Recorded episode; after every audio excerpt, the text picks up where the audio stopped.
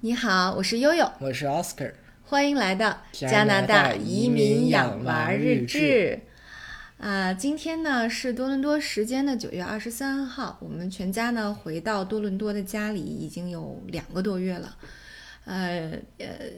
这个从最初我们回到新家的兴奋哈，各处的探索，然后到疲惫不堪的收 拾，呃，其实呢这中间有也有很多特别有趣的收获。今天就想跟大家聊聊。呃，搬到新家以后呢，其实后院儿，呃，对很多加拿大的家庭来说，都是一种家庭文化的一个非常有代表性的地，呃一个一个区域哈，呃。甚至我的朋友也经常会讲说，不同的就是，即使是在大多地区，不同的社区、不同的这个族裔聚居的社区，其实他们的后院文化呢也会有不同。好比说，呃，举个例子来说哈，我我我们家这个左边的邻居呢是一家俄罗斯族裔的，他嗯们就特别喜欢在后院儿烧烤。那右边呢就是呃中东的这样的一个家庭，他们呢就把院子修得非常的漂亮，很然后豪华，很豪华，就跟那种中东土豪一样。对他们修了这个整个，就基本上铺到百分之九十的这种 deck，就是甲板，木质的甲板，然后呃改了，呃然后上面摆了各种各样的家具，然后还有比如说像秋冬天大家出来这个呃在户外用餐的时候必不可少的一些呃这挡雨个挡雨，呃，挡对，一个是挡雨挡雪的这个小亭子啊什么的，还有就是，呃，这个这个火火堆呀、这呃，还有这个呃，直接是明火的那种加热设备大啊炉，子对对对。其实呢，到了湖边，就是安大略湖边，呃，还有很多家庭特别愿意在后院做那种就是温泉池 hot tub，对，这样把大家游 泳池泡澡，对，游泳池是游泳池哈，泡澡池泡澡池就特别愿意一边下着雪，然后泡在热热的水里面，然后喝着杯葡萄酒，也是好嗯很好酷啊！对，也是很享受的哈。但是因为我们这个就基本上大家在买二手房的时候，后院儿，呃，通常就是前面前任的房主会留下来一些，但是对于我我们这个情况就比较特殊，我们的房主什么也没做，一片寂寞，对对对，就是你在后院玩儿玩儿半天，就是玩儿了个寂寞，就是基本上什么都没有，这个就给我们留下了很大的一个发挥的空间啊。打算在明年呢，看看怎么设计一下啊，也把我们自己的这个呃特别特别重要的就是夏天啊、的这玩儿嗯个生活哈，大部分把它放到户外去，这也是一个非常。呃重让要我的们对非常重要，也让我们觉得很期待的一个一个大工程哈。嗯呃，今天呢，就是奥斯卡特别想跟大家分享的，就是在这两个月里，虽然我们觉得有的时候大人可能觉得玩了个寂寞，但其实对于孩子来说，后院儿可能并不寂寞。啊、所以呢，就由奥斯卡来讲讲我们在后院儿啊、他发现的一些小精灵。嗯，那第一个呢，就是要先讲一下我们回到加拿大，准确的讲，我们还没回来的时候，我们的朋友发现了一个很神奇的东西，是什么呢？一只这个东部知更鸟，它在我们家房子的灯上，就是前门前院儿门旁边的一个壁灯的上头建了一个鸟巢，还在里头孵出了一窝鸟。对，但是我们九月份到的时候，七月份啊，七月份呃七月底到的时候呢，它已经是一个离巢状态，是一个离巢了的，弃巢了，那就个是巢没有用。鸟妈妈带着鸟宝宝已经飞走了。 对，明年也不会再用这个巢，我们就是说，要不要哪天把它捅下来拆了？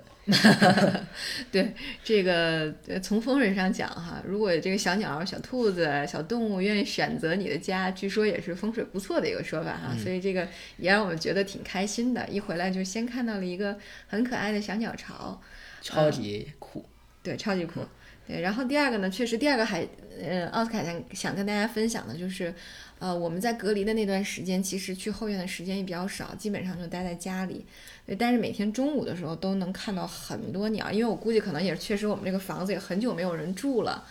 嗯，小鸟儿、小动物啊，可能最开始也不知道这家又回来人开始住人了，所以在最初的那一段时间呢，我们家后院里的小动物是非常非常多的，特别是到了中午阳光最好的时候，就会有 这个很多很多的鸟饼，鸟饼。呃，美味的煎煎煎煎煎煎肉饼。为什么这么说呢？因为的话，这个有很多这个鸟，它这个会在中午的时候把翅膀摊开，摊在草地上，然后呢晒日光浴去杀菌以及这个取暖。驱虫，对，嗯这个主要呢有这么几种。那第一种呢，就是这个加拿大棒球代言人嗯，蓝松鸦，对，多伦多的这个棒球队的名字就叫那个 Blue Jay 是吧？嗯，蓝鸟队。嗯那它其实是一种这个鸦科的鸟，它其实就是说也是类似于我们的乌鸦和松鸦的。嗯嗯，它智商也很高啊，我发现它总是会选在最暖和那块地，然后把别的动物都都赶走。赶走，然后晒够了自己再飞到隔壁我们那个中东大叔那块儿的一个喂鸟器上，然后把好吃的都吃掉了。对对对，嗯而而且让我很惊讶的是哈，我就是从外观上来看，因为也就是那个那种雾霾蓝的那种颜色，但 是它真正就像奥斯卡形容的，就是变成鸟饼的时候，它会把翅膀完全摊开，你会发现其实它里边的这个就是内层的羽毛是很美，很美，那个蓝色真的是很美的那种蓝，就是。呃，天天蓝天蓝和海蓝之间的，就是稍微会深一点儿的对天蓝然后呢，上面还带着黑白的点黑点，斑。嗯啊，黑白的点点，对，所以真的是很漂亮。我第一次见到的时候，我都我很惊讶，我没想到这个鸟看起来这么朴实无华，结果这个把整个内羽有乾毛，坤，对，内有乾坤，对，把整个羽毛打开的时候是这么漂亮的一个状态哈。对，还有什么鸟？那还有呢，就是长得跟蓝松鸦非常像的一种这个鸟，但是啊换色了，就是这个，呃，是红主雀还啊是叫主红雀？ 非常难难难难说，啊，因为这两个嗯调对 Northern Har- Cardinal 是对吧？在北加拿大叫部 Cardinal。 cardinal 嗯啊。那它的话，为什么我说跟蓝松鸦比较像呢？是因为它的这个都有一个类似于尖头，它的头后头都有一撮呆毛。嗯嗯，然后的话，它其实比蓝松鸦小很多，然后也弱很多。对。就如果大家想象不出来它的样子，实际上那个愤怒的小鸟里头的主角这个小红，呃对其实对对就是参考它做的。对大家能想到，就那种三角形的脑袋，嗯然后肥肥的肚肚，对，然后其实，呃，还有一点就是，真的这个 cardinal 叫声是特别好听的，嗯，这个我就不学了。对， 然我后我羽学毛不的出颜来色又是火红火红的，火所以红色，特对别的漂亮，寓意就很好，有对的时候。是的，是的，嗯，还有什么鸟？那还有这个凉鸟啊，椋鸟嗯不是这个、啊凉凉的那 个凉，是另一个不太好形容的字儿。我回来的话，可以在嗯我的频道里给各位详细的讲一下那个字儿怎么写。对，它的英文叫 starling 是吧？对这是它的英文名嗯字，。它其实跟我们中国的八哥和鹩哥。呃用的大概都是同一个词，嗯嗯它也是鸦科的，嗯那它原产于欧洲，后来入侵了这个美洲地区，嗯，哦，这样因子。为殖民者嘛，应该对所以我我记得有一次我们在家里照，然后让姥姥姥爷玩儿，就把照片发过去让姥姥姥爷玩儿这个，呃，这个找找他们东西都在哪儿哈，让他们找鸟。就当时姥姥姥爷也觉得，嗯就看着一片草地哈，这一块儿那一块儿，就最后数了数，一共有十三只鸟。呃，这这真的是一个盛景哈，所有的鸟嗯都都摊在地上，在晒自己的羽毛，还是很漂亮的。对，然后后面我们还要介绍的就是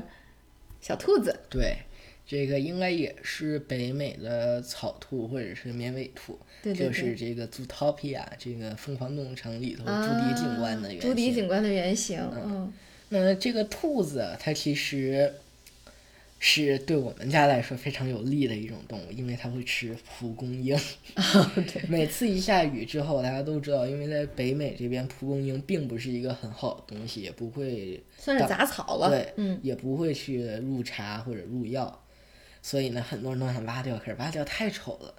但是呢，很多的兔子和草食性啮齿动物以及爬行动物都会去吃蒲公英，嗯所以兔子对我们家帮助还是很大 的。每天这个日落的时候，一群兔子就冲出来，然后咚咚咚咚咚咚咚就把蒲公英都啃啃掉了。对，而且我严重怀疑这个这个兔子，它其实就是呃居住在我们隔壁邻居家的那个甲板底下的，嗯经常你你你能够在院子里看到它们，呃在吃草。然后有一次，我记得我和奥斯卡出去打羽毛球的时候，对，嗯对，那个兔子还在那个远处看我们俩打羽毛球，然后也不走。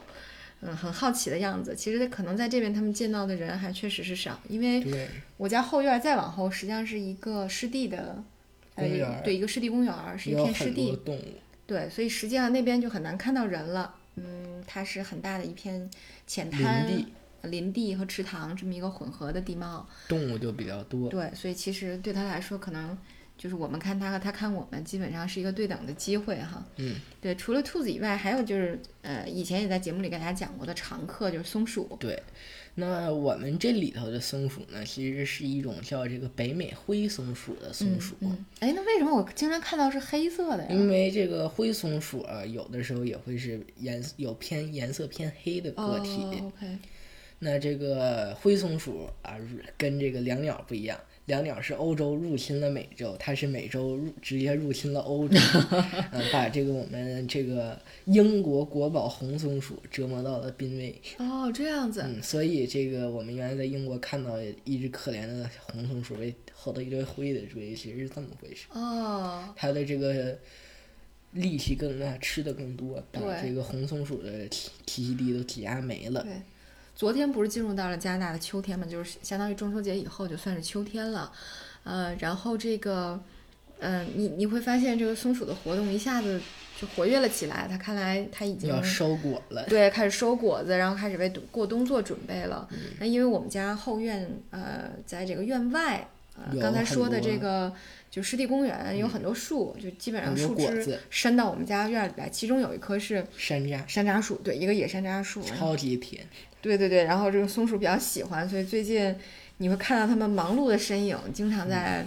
搬山楂呀、搬各种果子哈。呃，但实际上就我我记得去年我们在呃万锦住的时候，当时还挺头疼的，嗯好不容易浇水除虫，忙了一弄出来春天的樱哦樱桃树，全被松鼠啃掉了。好不容易红了，一夜之间就被松鼠全部收割光，哎呀，当时现真在是气死了。啊，现在不用担心了，它也有自己的口粮了。对对对，呃，好吧，这是这是松鼠哈，再往后介绍介绍什么呢？这个一种两栖动物，啊 这个可能会让很多同学感到好恐 怖，就是这个美洲蟾蜍。啊，美洲准蟾确蜍，啊讲，应该翻译成美国蟾蜍，因为 American 就是应该翻译成美国嘛。美国蟾蜍哈，其实它是在呃嗯美，但国美国的话，它只分布在东东部东哈，部，其实这个美国有很多种无尾目，就是青蛙、癞蛤蟆。嗯嗯呃，美国蟾蜍是其中一种，还有这个美洲牛蛙，就是嗯嗯牛牛蛙锅，以及还有这 个美国绿树蛙，也是一种这个小型两栖类。那其实这个蟾蜍啊，我们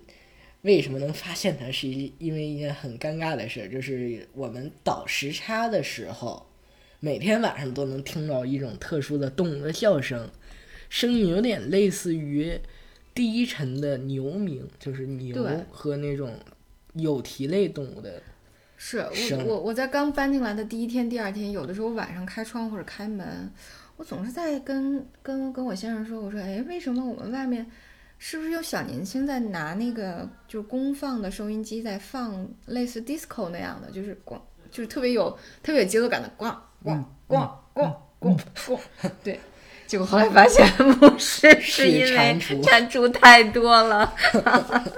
这 个，另外再跟各位说一下，这个就是说蟾蜍，把蟾蜍放在手上会不会得油？因为这是我们科学课的一个呃啊考试啊，真的，嗯，啊。其实的你话你，们科学课指的是对加拿大这边的对科学课对是吗？就是说蟾蜍放到手上到底会不会有油？啊啊，对对有油对对对，理公论主亲她会不会被对中毒？呃，理论上讲，这个如果单纯的摸它，嗯，是没有事儿的，因为我们有很多种蟾蜍都被当做了宠物饲养嘛，在美国、加拿大以及中国，嗯，啊，但是呢，如果它分分泌出了蟾酥或者说毒液，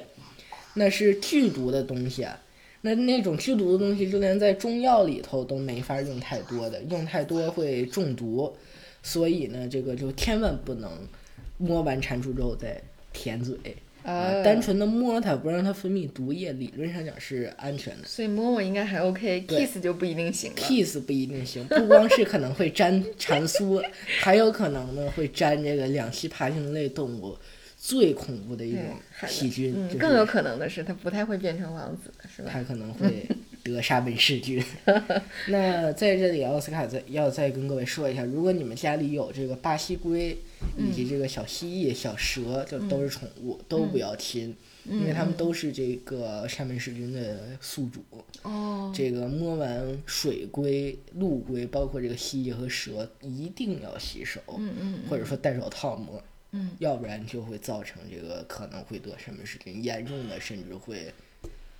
两两两，有好吧可能会。好，我们现在已经介绍了差不多五五种或者五类的动物了哈，最后我们来一个劲爆的啊，压轴的，对压轴的，这个这个是奥斯卡，因为是奥斯卡和爸爸见到的，有那个悠悠没有见到哈。来不及拿手机，没有拍下来。对我去拿手机了，然后就结果最后错过了这很重要的一幕。来，奥斯卡给讲它一下。就是被誉为这个加拿大国宝级爬行动物之一的树袋蛇。嗯呃，蛇。那树袋蛇跟树袋熊没有任何关系， 对我我第一个问题就是啊，它跟它是树袋熊的亲戚吗？因为我没有看到它，我说是不是树袋熊的亲戚？呃，它又有袋子吗？啊，那其实不是。那树袋蛇的那个树是一束花的树，嗯袋是袋子的袋，对，所以大家可以想象，其实它的外观应该是有条纹的，是吧嗯对，有一条纵条纹，纵条纹，就是、嗯就是一条白线儿，从呃头头到尾的这样的一从脖个。颈处有哦的时候哦，OK，到尾。那当然，很多这个蛇都有一样的特征。那树袋蛇也不是一类蛇，最主要的呢是这个普通树袋蛇，那也有很稀有的这个旧金山树袋蛇以及这个其他品种的树袋蛇。呃，那当然啊，我也说过，这个树袋蛇它也是也是沙门氏菌的宿主之一，各位也不要说贸嗯哎然的去对你抓刚说沙门氏菌，但是其实我们更关心的，因为包括包括这个这个消息跟姥姥、姥爷、爷爷奶奶说完了之后，大家都担心的是，奥斯卡不要去后院儿，搞不好会有毒蛇。对他们就很担心，但但是这个我们经常见到的这个树袋蛇到底有没有毒？其实是没有毒的，嗯嗯，包括它这个，它是一个陆地的无毒蛇，啊对对吧？包括很多我们能在北美洲、在加拿大能看到的蛇，大多数是没有剧毒的。 OK，但是像这个西部猪鼻蛇，当然现在也不没是还有有。一个什么密西沙加响尾蛇对吗？它们两个呢那是个是多伦多的吧？也是。嗯对，就是密西沙加、多伦多、列治文山分布的。哦那这两种蛇呢，呃，密西沙加响尾蛇是中毒，哦是中哦能够这个让人崩溃的。对，那但是我还能抢救一下。。对，还能抢救一下，不至于一咬就跟眼镜王蛇一样，最低五分钟发作，然后你就凉凉了对，那当然，这个猪鼻蛇它现在由于这个毒只能毒我们的上一位观众这个蟾蜍啊，导致哦它，OK 对这个人来说是无害的，嗯嗯。呃，只能说肿两天就好了。但是它现在在中国能够饲养。如果各位是过敏体质，就不要去养它，哦，OK 它这个毒可能我我会觉得也过没敏有什么去养蛇的，因为我我记得当时特别逗，说是有有蛇出现了以后呢，呃，我说哎你那个我我去拿手机来照啊，但是同时我就跟奥斯卡讲，我说奥斯卡你好好对待它，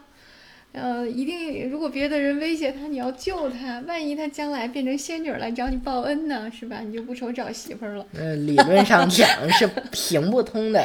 因为我们这个白素贞啊，就是小白，它是白化的滑鼠蛇，它暂时与这个啊这个树袋蛇关系还不大，而且这个很多非这个野生的树袋蛇，很多非人工饲养的树袋蛇也不是白色 的，那当然有可能会变成小黑、小小棕黑小小小黄或者各种各种颜色，但是白色的蛇在野生情况下确实不多见。 OK，好吧，这个是大概我们见到，还有一些传说当中，但是没有见到，比如说 coyote 是吧？嗯，还有 Wolverine 狼獾、对，狼獾和这个 coyote 中文叫什么？郊狼，它跟啊狼没，有、小呃叫什么小土狼，嗯小土狼，对对对，小土狼 coyote。对，据说呢，是因为这两年疫情的情况，大家出门的少了，呃，所以大型很多的掠食性动物掠食会动更对多，。可能有的时候会在社区里见到哈，像我们以前居住的万锦的那个社区 b e r s y 社嗯区，最近又有土狼，又有一个土狼妈妈带着小狼，呃，在这个 b e r s y 社区定居了啊，所以大家都挺恐惶恐嗯的，晚上可能自己孩子出去玩儿害怕就要多这个留心一被点儿。 叼走。对对对，然后我们邻居也吓唬我们说对这附说近这也个有 coyote，对，因为确实后面的这个公园儿，呃 虽草说木很小丰美啊，但很是茂胶盛。胶囊适应了城市生活，哦，这样子。所以它其实，在城镇中，就算啊、没有那么大的林子，其实也有点林子，有点无打扰的地方，它就能活了。对，它捡垃圾，吃那些，嗯，可能说鹅呀，或者是别的鸟，它也能活。 OK，好的，这个呢，我就是我们在后院里的哈，当然有的时候从天空飞过的什么大鹅呀，还有一些拦路苍啊拦路苍鹭啊，还有说这个水里的锦龟、鳄龟，当呃然小没鸭看着子啊什么之类的，我们就呃这个放到以后的对节目这里个面什再给么大家啊，请加拿大湖这对个什么湖中生物之类的。邀请奥斯卡再给大家介绍嗯哈。那那呃，奥斯卡的今天我们的节目就到这先里，到这，嗯好吧？感谢各位的收听，我是悠悠。我是奥斯卡。那我们这个